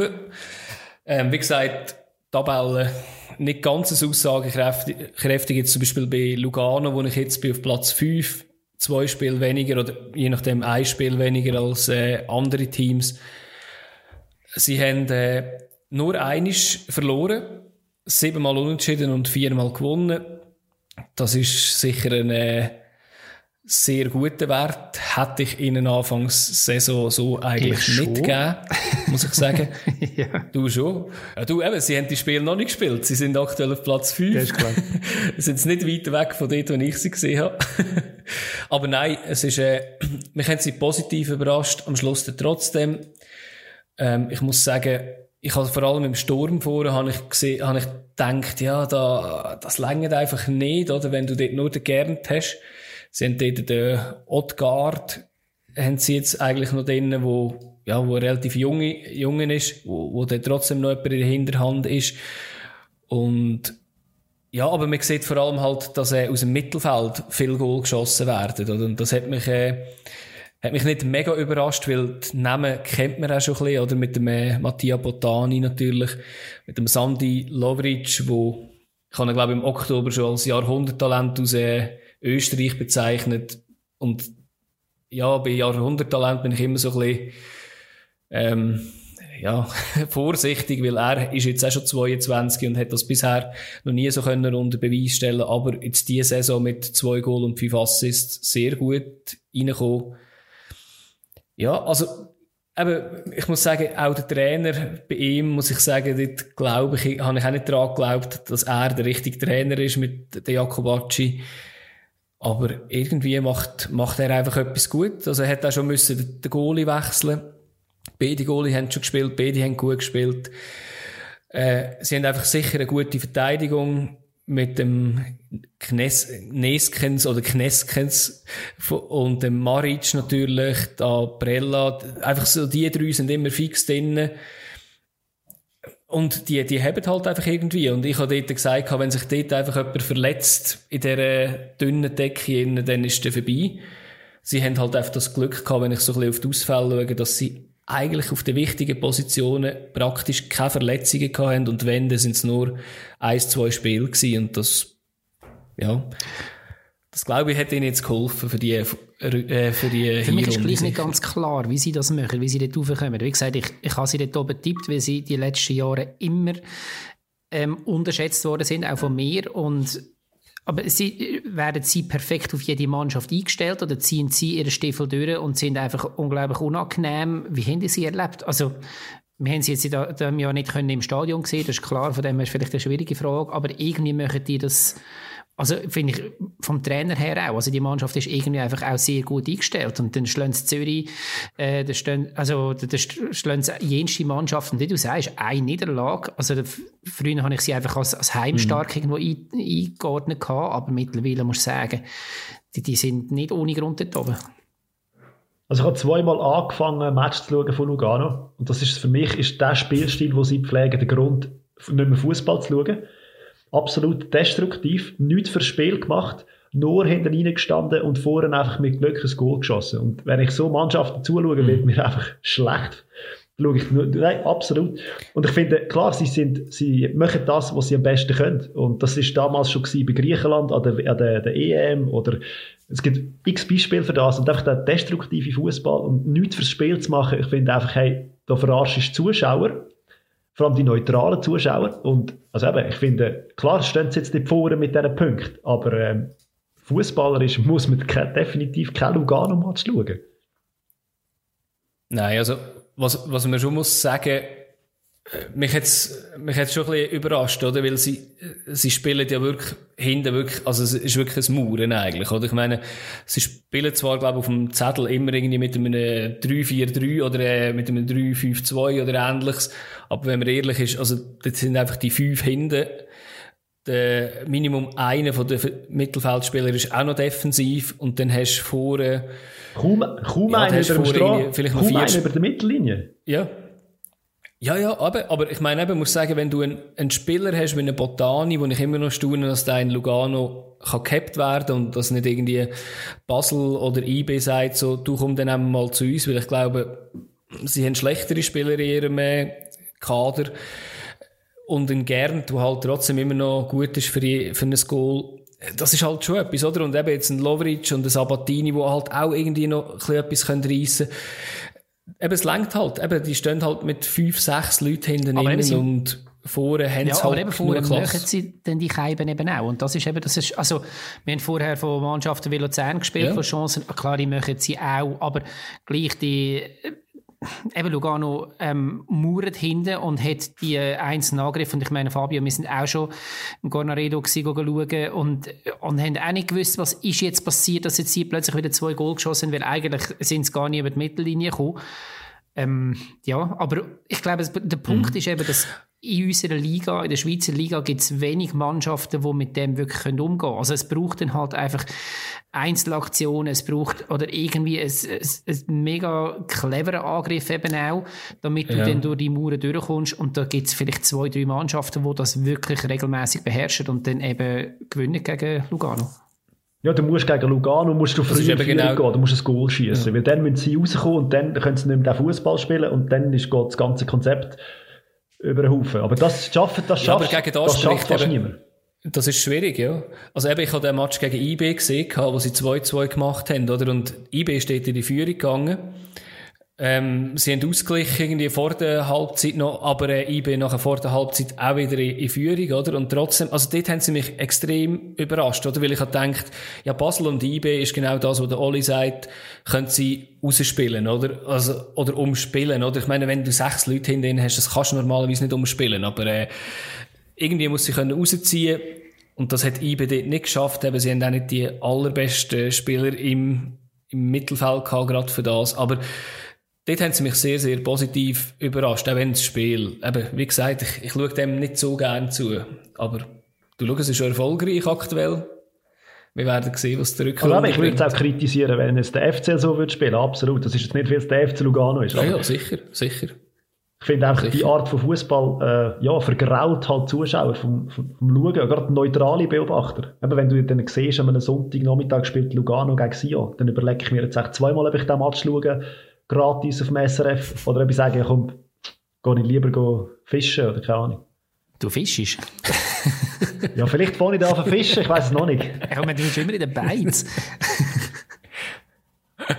okay, dann gehen wir schnell weiter. Wir haben schon viel, viel, zu viel Zeit bei Lugano, glaube ich, verbracht. Ähm, und zwar gehen wir nach Zürich zum Stadtclub, zum FCZ. Und ähm, dort dürfen wir vielleicht einmal sagen, dass, äh, dort ist wahrscheinlich der prägnanteste Punkt, ist, dass man einen Trainerwechsel hat. Man hat unter dem Ludovic Magnin wieder angefangen, wie man aufgehört hat, die letzten paar Saisons, nämlich turbulent. Ähm, und hat dann gewechselt auf Massimo Rizzo, wo man mittlerweile auch gesagt hat, man schafft mit ihm weiter.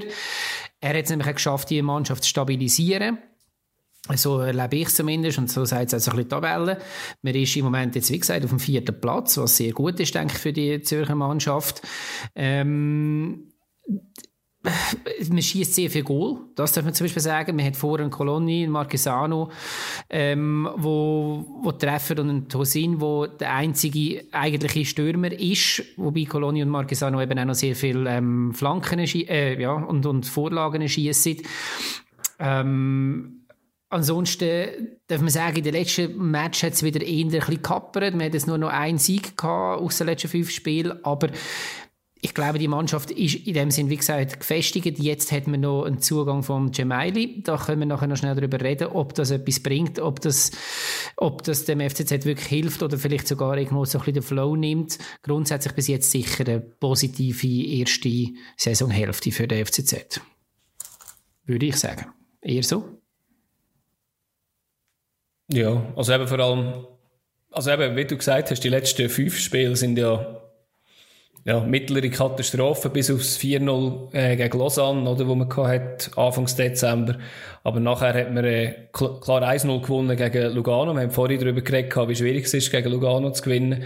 Aber nachher 0-0, 0-1, 0-0. Ähm, eben so, wegen der vielen Goal ist der halt auch irgendwie ein bisschen stottern gekommen. Ich glaube, sie haben auch ein bisschen Mühe gehabt. Ich glaube, wenn ich es richtig im Kopf hatte, aber der Kramer ist sicher verletzt gewesen und ich meinte ja, der Kololi... Ist auch verletzt, ja. Kololi ist auch verletzt, meinte, ja. Ist immer noch verletzt, ja, ja. Aber ich meine, ich sehe vor allem den Kololi, auch wenn er extrem unsympathisch wirkt, ähm, und man hört sehr oft, dass er sehr unsympathisch soll sein, ähm, ist der halt einfach extrem wichtig und toller Schuss und, ja. Ja, denke ich auch, ja. Da sind sie sicher froh, wenn der ich, wieder ich glaube, der FCZ ist wirklich so ein bisschen an einem, an einem Scheideweg. Also, wie du sagst, die letzten Spiele sind alles andere als befriedigend gewesen. Man hat, ähm, also eben, wer das Spiel gegen Luzern gesehen hat, der, ich hätte nicht gedacht, dass ein Viertplatzierter sich so kann hinten reindrücken kann. Man hat es geschafft, ähm, schlussendlich kein Goal bekommen, wobei das wahrscheinlich eher auf die Kappe von Luzern geht, als auf die vom FCZ. Aber ähm, so sind die letzten Spiele halt einfach auch gewesen und man nimmt den vierten Platz mit. Ähm, man kann den vielleicht positiv nutzen und jetzt mit Schwung nachher in die neue, in die zweite Hälfte starten.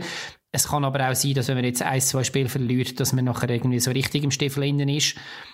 Ähm, ja, ich bin gespannt, ob, also wie gesagt, ich habe vorhin gesagt, die Mannschaft ist stabilisiert worden. Das ist jetzt für die ähm, Tour, wo, wo der Rizzo da ist, sicher mal grundsätzlich passiert. Aber es wäre jetzt auch FCZ-like, wenn jetzt der Fahrstuhl wieder auf und ab innerhalb von der Liga wieder würde anfangen nachher.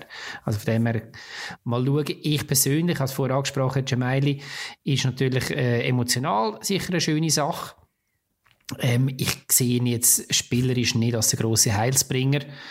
Ähm, kann mich gerne über, überraschen lassen, aber er hat auch länger nicht wirklich gespielt. Er hat, ähm, er hat ein gewisses Alter natürlich mittlerweile. Er bringt halt einfach noch so ein bisschen die, die Meister, die Meistererinnerung zurück. Ähm, für mich auch immer so ein bisschen die Frage, bringt es so einen Transfer ganz grundsätzlich? Ähm, eben zum Beispiel ein Luschenberger bei IB, der hat ähm, seine Leistung abgeliefert oder macht das auch immer noch Woche für Woche. Andere Spieler ähm, ist es eher nicht so gewesen. Wir werden es sehen, aber ähm, für mich bringt das, wenn schon, dann emotional oder verkaufstechnisch oder zuschauertechnisch etwas, aber das ist ja im Moment auch nicht das Thema. Oder wie gesagt, ich glaube, vor, vor, allem für die, für die Jungen, und für denen hat es ja relativ viel beim FCZ, die recht, recht jung sind. Ich glaube, für das ist das schon einmal eine, eine neue Persönlichkeit, die dann etwas kann bewirken kann. Und ich glaube, da werden sie extrem nochmal einen Schritt machen, die Jungen, die es beim FCZ gibt, die dort mitspielen.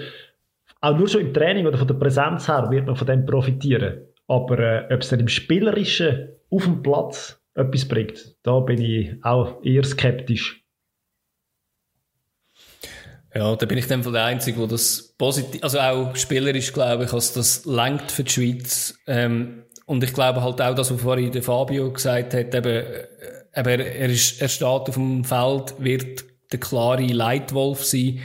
Wird noch spannend mit dem Kololi dann, äh, ob, ob der sich auch lässt, sagen, wo er muss durchsäckeln. Aber ich glaube halt in der Schweiz machen so wenig Kleinigkeiten etwas aus. Eben, wir haben vorhin gesagt, von Platz 7 bis Platz 3 ist ein Punktunterschied und ich glaube genau solche Sachen holt er vielleicht noch ein, zwei, drei, vier Punkte in der Rückrunde, wo ich glaube, ja, ist schön, wenn der wieder dort ist und ist klar, dass er nach Zürich geht und ich bin gespannt, ob es wirklich ein reiner Marketing-Gag ist und er nicht mehr gross etwas reißt. Aber ich glaube, er bringt schon noch etwas. Weil er sich halt einfach verreist für Zürich, glaube Das ist halt das, was man, jetzt, was man jetzt von ihm erwartet, oder? Das hat er, wo er gegangen ist, ist er natürlich ja. auch ein Teamstützer gewesen, aber rein spielerisch. Und dieses muss er jetzt beweisen, dass er das kann, dass er die Jungen kann an die Hand nehmen und, und irgendwo halt auch wirklich wie du sagst, für das Team irgendwo ähm, zerreißen und, und halt als Leader vorweg gehen. Aber das ist wie nochmal eine Qualität, die er bis jetzt in seiner Karriere so nicht hat müssen zeigen. Und vielleicht kann er es und dann ist er eine Bereicherung. Und wenn er das aber nicht kann, wenn er ähm, im Prinzip von, von den Erinnerungen an ihn lebt, dann kann es auch sein, dass er halt irgendwann mit, mit Leistungsträgern aneinander geraten, wie ein Schönbächler oder so, wo das halt eben wirklich auch, auch möchte ähm, und jetzt durch das durch ein Stück weit auch ins zweite Glied zurücktreten ähm, eben vom Ansehen bei den Jungen oder bei den Zuschauern, wenn sie mal wieder kommen, oder von den Medienleuten und so weiter. Also es wird sicher spannend sein. Und wie gesagt, wir haben in der Vergangenheit Spieler gehabt, die das haben können und wir haben Spieler gehabt, die genau an dem gescheitert sind, würde ich sagen.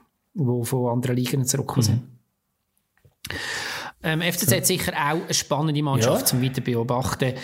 Ähm, wenn ich jetzt da müsste Prognosen abgeben, ich, auch da, es ist für mich beides möglich.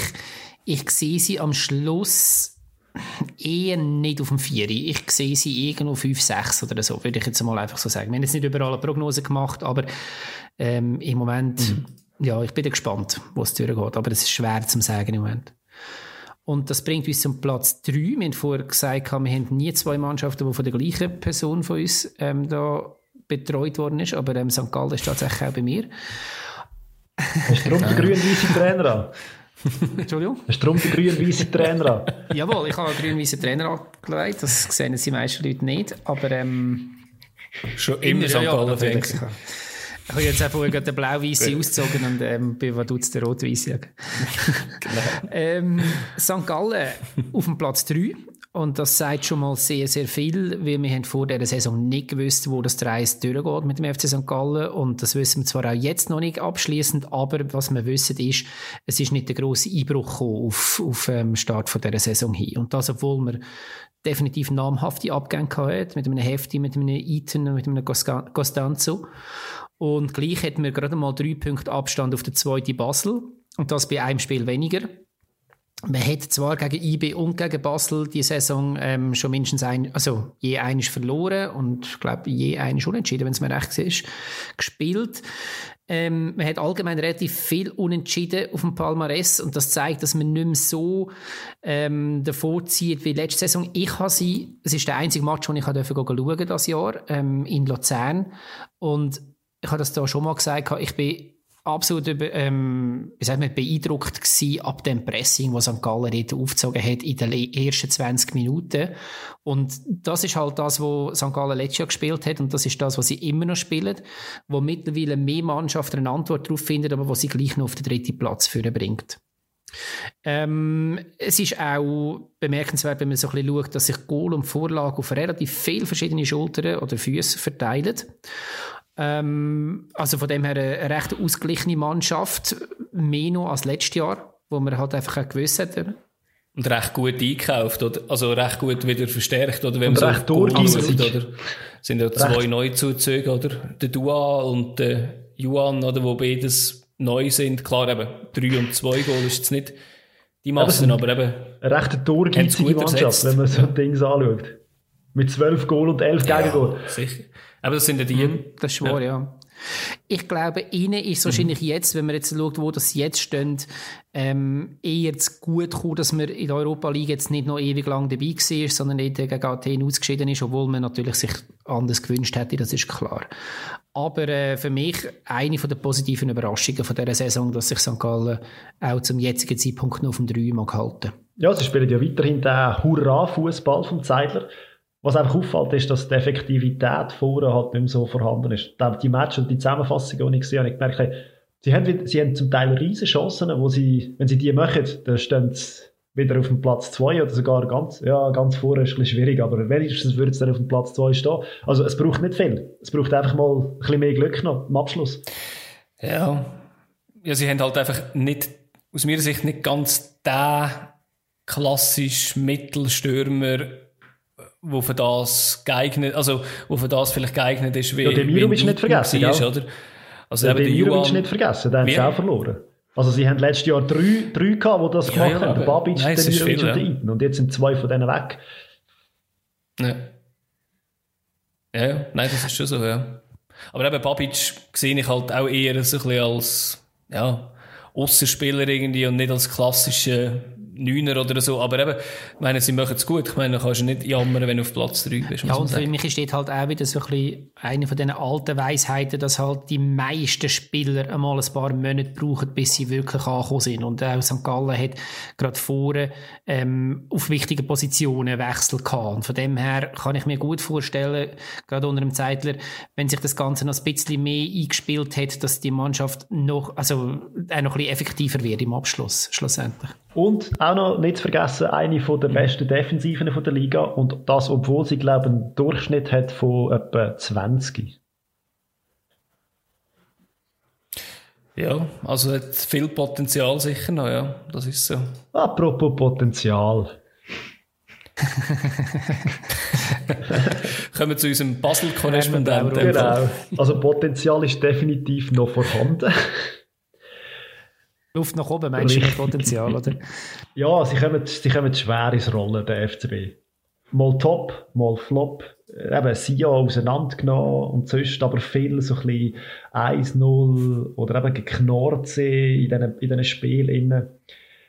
Und ja, also, was ich gesehen habe, sie sind gemäss den Statistiken die, äh, mit IB zusammen die beste Heimmannschaft. An dem liegt es also nicht. Obwohl es keine Zuschauer im Joggeli haben, sind es trotzdem eine Heimmacht. Auswärts sieht es ein bisschen anders aus.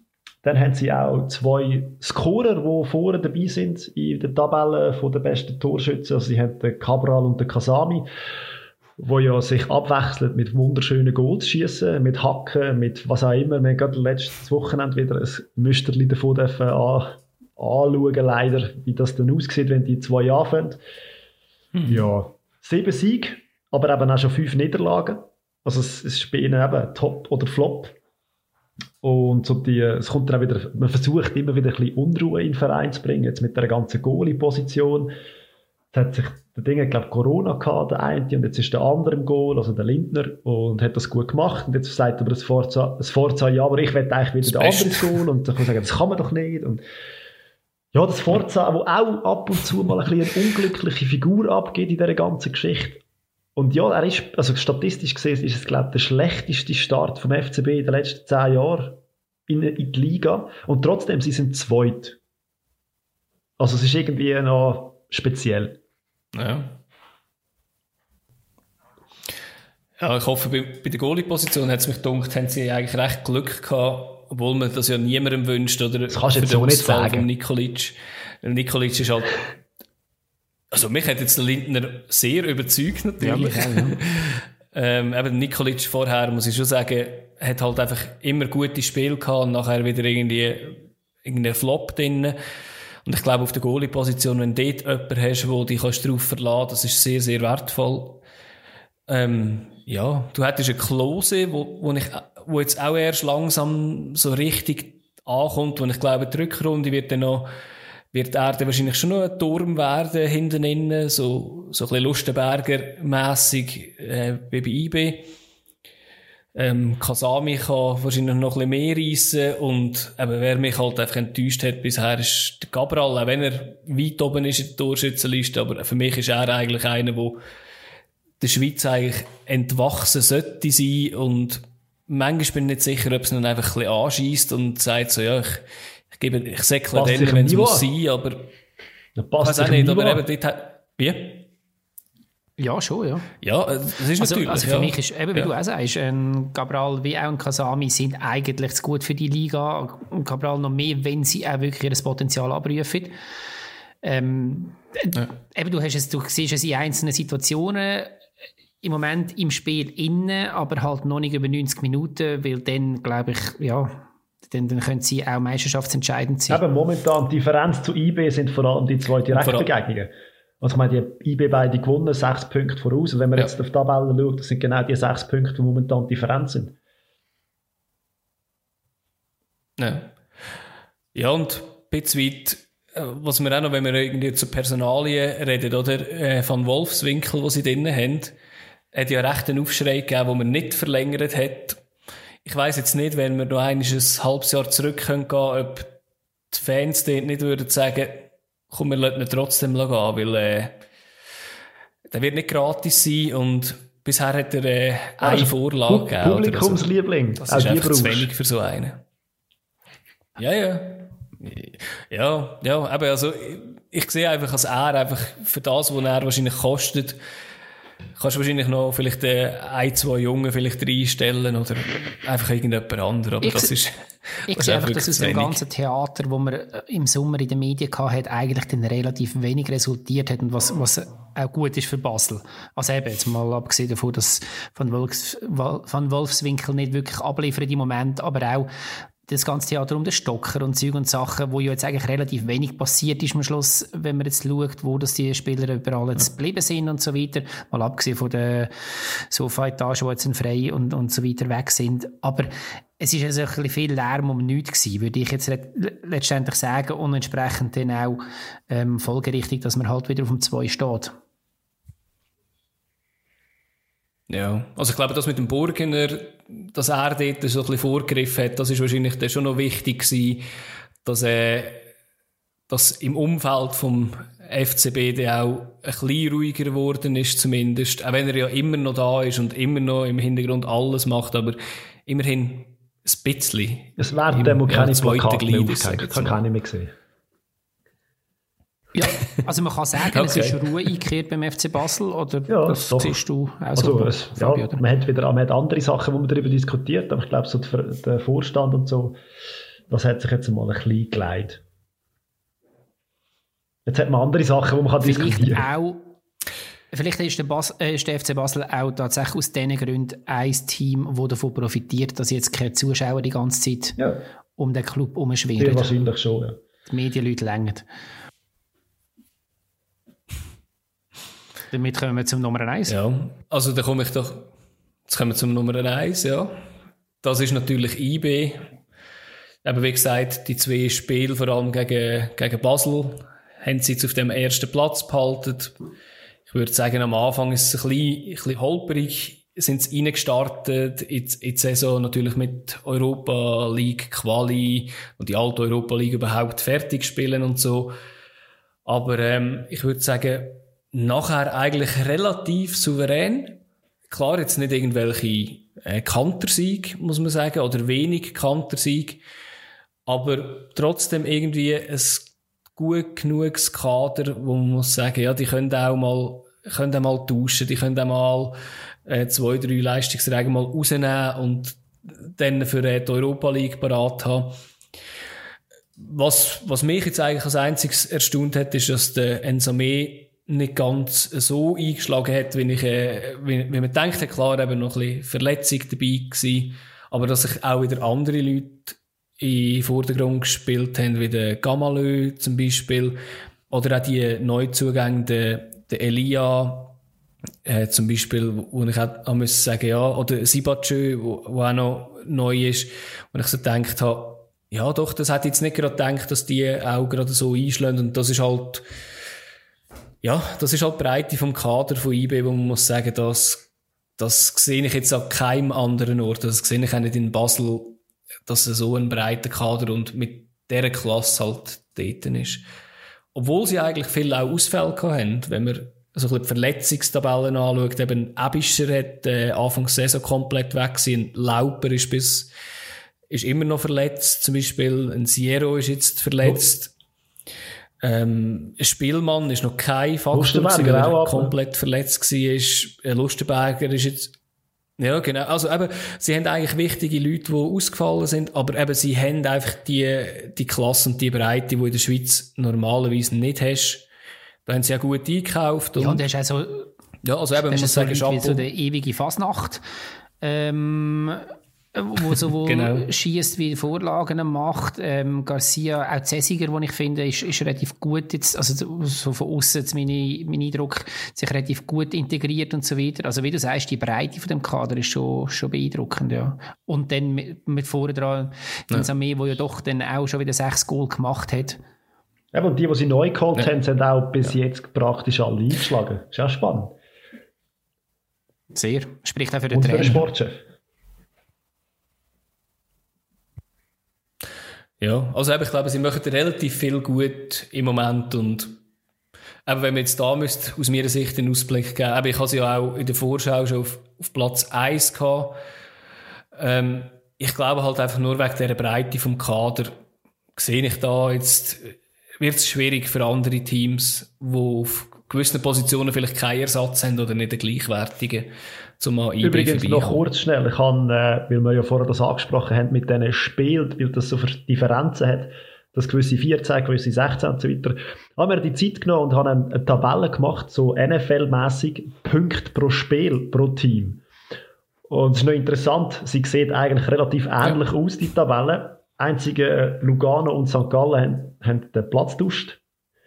Und also Lugano auf 3. Ja, genau, Lugano ist auf 3 und St. Gallen ist auf 2. Und da sieht man halt auch, IB hat pro Spiel 2,1 Punkte.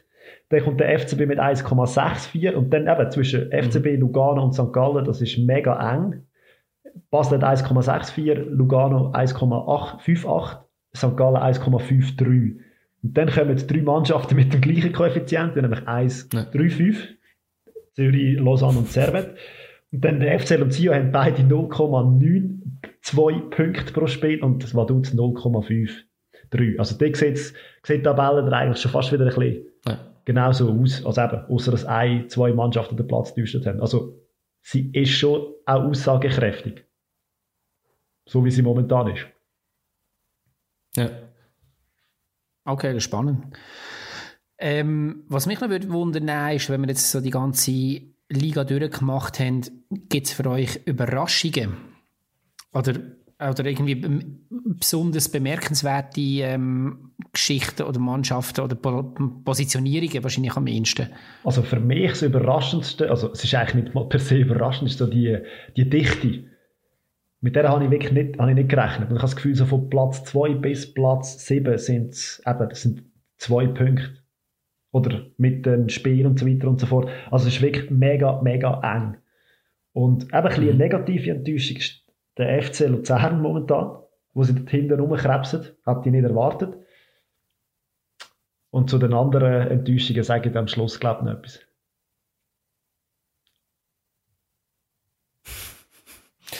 Ja, also eben, ich, ich habe jetzt bei den einzelnen Mannschaften nicht extreme Überraschungen, aber ich habe aber ich habe Lugano weiter unten eigentlich vorher gesagt aus dem Grund, eben weil ich glaubt habe, dass, dass sie ein, äh, zu wenig breites Kader haben und dass sie vielleicht auch mal irgendwie einen Ausfall haben, aber dort haben sie einfach sicher sehr äh, Glück gehabt, haben auch mehr Punkte geholt, als ich gedacht habe. Aber eben, wie gesagt, es ist ja alles so neu zusammen. Und wenn man nur die schaut, die ein bisschen abgeschlagener sind oder irgendwie etwas dazwischen ist, ist IB auf 1, das habe ich so erwartet. Vaduz, äh, Sio und Luzern hinten. Ja, es, eben bis auf Luzern, wo ich auch ein bisschen höher habe, ich habe sie nicht ganz weit oben, ja, wo ich glaube, eben, die, die werden irgendwann die Ball auch rein und dann äh, werden die Punkte auch kommen und dann ist man dann schnell wieder mal auf Platz 4 oder 5 oben.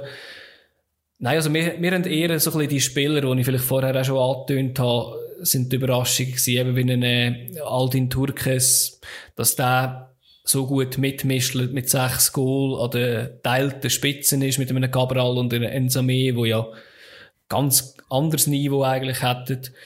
Äh, Dejan Sorgic, wo ich haben müssen sagen, oh nein, der, der kommt wieder zurück in Zentralschweiz, ähm, hat mich positiv überrascht, hat, hat trotzdem fünf Goal geschossen, das ist sicher sehr schön. Beitim Kasami ist besser gewesen, als ich erwartet habe. Ich habe gewusst, er ist sehr gut, aber er hat mich jetzt noch einmal positiver überrascht. Ja, das sind so ein bisschen, ja, vor allem offensiv jetzt, äh, die Spieler, die mich, äh, beeindruckt haben eigentlich. Wir müssen jetzt mehr Mannschaft, also Klassierungen, wobei Überraschung ist vielleicht das falsche Wort, aber mehr bemerkenswert finde ich, wie ich vorher schon gesagt habe, dass der, FC St. Gallen sich dort oben mag haben. Ähm, auf dem dritten Platz dann auch, dass die beiden Welschen, Lausanne und Servet, ähm, dass die äh, sich etablieren im Mittelfeld und dass dort so die mittel- bis langfristige, ähm, wie sagt man, ähm, Entwicklung nach oben geht. Also ich bin gespannt, wo das sie in zwei, drei Jahren stehen, wenn das so weitergeht. Und gleichzeitig auf der anderen Seite Sion, wo ich das Gefühl habe, so auch so über längere Zeit gesehen, ist das ein, ist das ein Abwärts, Abwärtstendenz zu sehen, wo, wo ich mich frage, wo das die gestoppt wird, ob die gestoppt wird.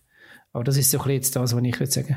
Ja, bei Sion ist vor allem, also bei Sion ist, sehe ich vor allem halt ein bisschen, ist es so ein bisschen alte Schule, oder? Ich sehe bei allen anderen Vereinen, ja, ich würde sagen, fast allen anderen Vereinen sehe ich etwas anderes, ein anderes Vorgehen. Bei mir ist immer noch SIO, ist, äh, ist wie ein, ist der Präsident halt einfach wie ein Kind im, im Süßigkeitenladen und sagt, uh, das wette ich, das wette ich, das wette ich, stellt sich irgend, stellt das an und der Trainer muss dann mit dem umgehen. Und bei allen anderen Clubs sieht man, äh, die sind eigentlich so, wie man es macht, irgendwie eben eher ein bisschen analytisch, ähm, ja, aber ich, ich, glaube, das ist einfach aus der, aus der Zeit gefallen und darum ist es auch verdient, dass sie ja auf einer Abwärtsspirale ist. Ich habe Vergleich mit, mit der Zürcher Mannschaft gemacht, mit dem FCL. Mich erinnert es ein bisschen an den FCZ im Abstiegsjahr, wo man gesagt hat, okay, es ist alles in der Familie Ganepa innen, wo entschieden wird. Man hat keinen richtigen Sportchef. Das Gleiche passiert in Sion im Moment auch, wo der Sohn von, von Constantin der Sportchef ist es, es kann in wenigen Fällen sein, dass man tatsächlich verwandt ist mit jemandem, der extrem begabt ist auf dieser Position, aber grundsätzlich ist das für mich, sind das die grössten Alarmglocken Ja, ich bin gespannt, wie lange das er wirklich dann am Trainer festhält, wenn es dann wirklich negativ weitergeht. Ja, obwohl, weil, wie der ja. Adi vorher gesagt hat, das ja. Problem vielleicht eben nicht beim Trainer, sondern beim Sportchef, beim, bei der Zusammenstellung der Mannschaft liegt. Und der kann er oder wird er vermutlich nicht so schnell ausrühren. Skistimmung an der Familienfest wahrscheinlich. Fabian, du hast nicht etwas gesagt. Ja, wenn wir schon bei den Highlights ja. sind, bei guten Sachen gibt es ja auch schlechte Sachen. Und was mir aufgefallen ist, und ähm, ich darf das glaube ich sagen, ohne dass ich eine Strafe äh, kassiere für das. Äh, die Jury-Leistungen in der Schweiz in den letzten Spielen, die ich geschaut habe, zum Teil sehr, sehr fragwürdig. Und ich glaube, da können wir später mal äh, das Thema oder einen heißen Herdöpfel drum machen. Kommen wir nicht drum herum, die Schweizer Schiedsrichter. Weil wir mhm. haben noch einen, der europäisch pfeift. Einen. Ich meine, da haben wir auch schon, gut, wir sind auch schon verwöhnt worden. Aber äh, ja, und das auch mit dem, mit dem VAR, die Zusammenarbeit und so, es ist, wirkt, wirkt einfach relativ unglücklich zu, zum jetzigen Zeitpunkt. Jetzt musst du vielleicht noch schnell zwei, drei Beispiele bringen, weil sonst wird jeder sagen, ja, ist ja klar, dass du als FCL-Fan ähm, jetzt das sagst, was der Müller sagt. Wobei ich das ja nicht also heisst, dass das die zwei Spiele, Die letzten zwei Spiele, wo jetzt der Müller, also im letzten Spiel hat es, glaube ich, eine Ecke gewesen, wo nicht so wahnsinnig viel Relevanz hatte, aber die vorletzten beiden Spiele, wo klare aus meiner Sicht klare Penalty-Szenen nicht einmal überprüft worden sind durch den VR. Also so Sachen, das ist jetzt ein Leidwesen vom FCL, das habe ich halt mit, so mitbekommen. Aber auch bei den anderen Matches, von der Zusammenfassung her, habe ich das Gefühl gehabt, hey, also manchmal es sind einfach Pfiff dabei, wo, wo ich jetzt muss sagen, okay, also komisch, aber Hands oder mal ein Foul oder irgendwie so, ja, die Penalty-Diskussion ja. wird auch nie aufhören, also es ist irgendwie, ja, es ist halt auch schwer, es ist auch schwer, definitiv. Was ich, ja, es ist, es ist nicht einfach, aber was man halt schon muss sagen, oder, was mich extrem aufregt, oder, wenn ich dem, dem Ganzen muss zuschauen, ist, ähm, das eine ist ja ein Fehl, Fehlentscheid zu machen. Nachher, dass der, der War das noch einmal falsch anschaut, muss man sagen, das sollte schon mal eigentlich weniger passieren. Aber das ganz Schlimme finde ich wirklich das Verhalten der Schiedsrichter auf dem Feld. Wenn du denen zuschaust, die stehen auf dem Feld rum, wenn die Spieler mit denen reden, dann verstecken sie sich hinter ihrem Mikrofon und hinter ihren Kopfhörer, statt mit den mit den Spielern zu reden. Durch das machen sie auch die Stimmung auf dem Feld irgendwie hässig. Das finde ich, finde ich ganz schlimme Art und Weise. Und ich weiß nicht, ob das äh, von der äh, vom Fußballverband aus, also von der Liga aus kommt und sagt so, diskutieren nicht mit den Spielern, aber ein bisschen erklären, finde ich, sollte schon sein. Ich finde es einfach eine Frechheit, wenn man einfach dort steht und sich ein bisschen ans Ohr lenkt und sagt so, ja, sorry, ich, ich kann nichts äh, entscheiden, ich muss hören. Finde ich einfach ganz schwachen äh, Auftritt und dort verlieren sie komplett alle Autorität. Wir haben ja ganz am Anfang beim Wahr-Thema über das Thema geredet. Aus meiner Sicht sollte sie unterstützen und nicht ähm, ihnen eigentlich die komplette Autorität nehmen. Und so, sie machen, machen sich selber kaputt, ehrlich gesagt. Ja, ich sehe es halt dann also ein bisschen so, also die ganze Schiedsrichter-Egide ist im Moment aus, und, also schon länger unter dem Wärmelinger und es hat ja, bevor er antreten ist, ist ja darum gegangen, dass man das Ganze hätte professionalisieren. Das heißt, dass man Profi-Schiedsrichter haben. Und das ist auch vom, ist es Urs Meier gewesen, glaube ich äh, ich versuche es nachher schnell raus, ähm, ist so gefordert worden, man hätte das nachher abgelehnt und hat gefunden, nein, das braucht es nicht. Und ich glaube, das ist eben wie ein, mit ein Punkt. Also, ich, natürlich haben wir alle immer Fanbrüllen an. Ich glaube, da müssen wir uns nicht vormachen, das sind alle anderen Fans von allen anderen Vereinen auch. Und von dem fühlt man sich immer gerne mal benachteiligt. Aber ja, und, und es wird auch nie einen Schiedsrichter geben, der alles richtig pfeift. Aber wenn du halt irgendwo professionelle Strukturen hinten dran hast, was wieder Vereinen aufgebaut worden ist in den letzten Jahren, dann setzt das eben auf dem Schiedsrichter, bei den Schiedsrichter auch machen. Und ganz ehrlich, für mich ist es, wenn, wenn Schiedsrichter kritisiert werden, grundsätzlich ähm, schon mal einfach ein Buß ausgesprochen oder angedroht wird, so muss man sagen, dann ist es sicher der falsche Weg und genau so läuft sie auf dem Platz und so läuft es neben dem Platz im Moment auch. Und das finde ich, das ist ja das, was du vorher gesagt hast, Adi. Also letztendlich musst du dich der Diskussion stellen und ähm, auch als Schiedsrichter, selbstverständlich, wir als Fans wissen, dass Schiedsrichter fehlen möchten, das wissen die Spieler und das wissen die Schiedsrichter auch und das Gleiche wissen wir von den Spielern auch und wenn der Schiedsrichter nachher hingeht, wenn ich zum Beispiel aus der Bundesliga vermehrt können und sagt, ja, richtig, habe ich falsch gesehen. Ähm, dann, gibt es ja gar keine Diskussion, weil jeder weiß, der Schiedsrichter kann nicht alles sehen, selbst mit war. In dem Moment, wo man sich aber eben, wie du sagst, hinter einem Mikrofon, also hinter einem ähm, Kopfhörer versteckt und nachher ähm, sofort einfach gerade ein Busse ausgesprochen wird oder angedroht wird, glaube ich, dann ist man auf dem Holzweg und das ist das, was mich im Moment stört ähm, an der ganzen Struktur rundherum. Ja, hoffen wir, dass das auch besser wird dann nächsten halben Jahr. Ja, sie haben jetzt auch die Winterpause, um sich vielleicht ein bisschen wer weiß, wer weiß. ein Studium machen. ja gut, dann würde ich sagen, sind wir schon am Ende. Oder hat jemand von euch noch ein Thema? Wir sind ja jetzt auch schon relativ lang. Es ist ein bisschen ein, ein, ein, ein frustrierendes Ende, wenn wir jetzt mit dem Lass uns noch irgendetwas Schönes sagen aufs neue Jahr ja. hin. Auf etwas, wo wir uns am meisten freuen im neuen Jahr fußballtechnisch. Es muss ja nicht einmal in der Schweiz sein, sondern allgemein. Nein, also natürlich auf, auf, der, auf eine, Begehung von einem Stadion, ja. wo ich wieder mal einen Fußballmatch schauen kann. Wenn ich in ein, in ein Stadion kann, einen Match schauen Absolut. Ich hoffe schwer, dass das im 2021 der Fall wird sein, dass ich mal wieder in ein Stadion darf. Ja, voll. Ja, ich denke. Ja, auf das ja, muss man sich ja, freuen. Das grosse ja. Lock-up-Jahr, wo wir wieder werden. Ja, also. Ich glaube, dass das muss, das muss die Hoffnung sein. Und wenn es vielleicht am Anfang noch in kleineren Gruppen ist und irgendein ist vielleicht mal wirklich große, große Rahmen. Ich muss sagen, ich habe wo wir angefangen haben mit diesen, mit diesen Lockdowns und wo, die, wo das Spiel vor leeren Rängen sind, haben wir auch mal da in diesem Podcast darüber geredet und ich habe gesagt, ich finde es auch so spannend, ich schaue es auch so und es ist auch alles gut und so. Mittlerweile fängt es mir mehr und mehr anfällen. Also mich finden auch die leeren Tribünen mehr und mehr an nerven und ich freue mich extrem wieder, obwohl ich eben, mich, mich interessiert der Sport und alles, aber aber die Stimmung, die Emotionen und all das, was dann halt einfach mit dem kommt, wo, das, wo alles, was auf dem Spielfeld passiert, noch multipliziert, das ist, ähm, auf das, das freue ich mich ja, sehr. Ja, wieder ein bisschen hässlich sein und rauslassen im Stadion.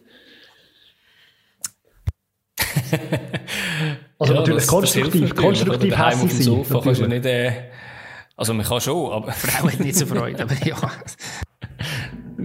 natürlich, natürlich.